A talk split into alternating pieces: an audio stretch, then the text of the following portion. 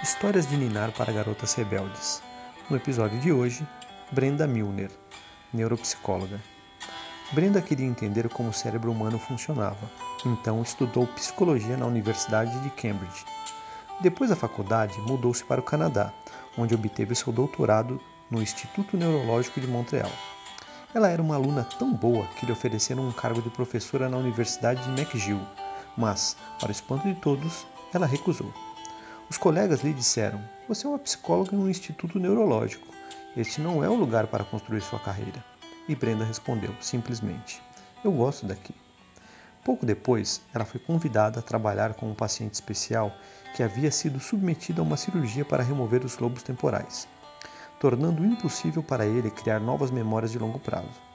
Todos os dias, Brenda se sentava com o homem, executando testes diferentes e tomando notas detalhadas.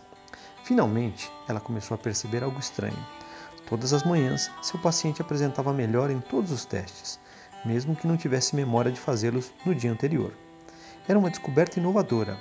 Brenda compreendeu que o cérebro possui pelo menos dois sistemas de memória diferentes.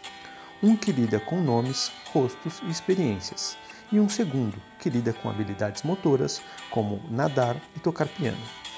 Foi o momento mais empolgante da minha vida, disse ela.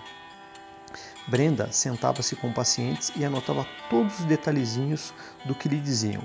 Assim, conseguia detectar lesões cerebrais específicas.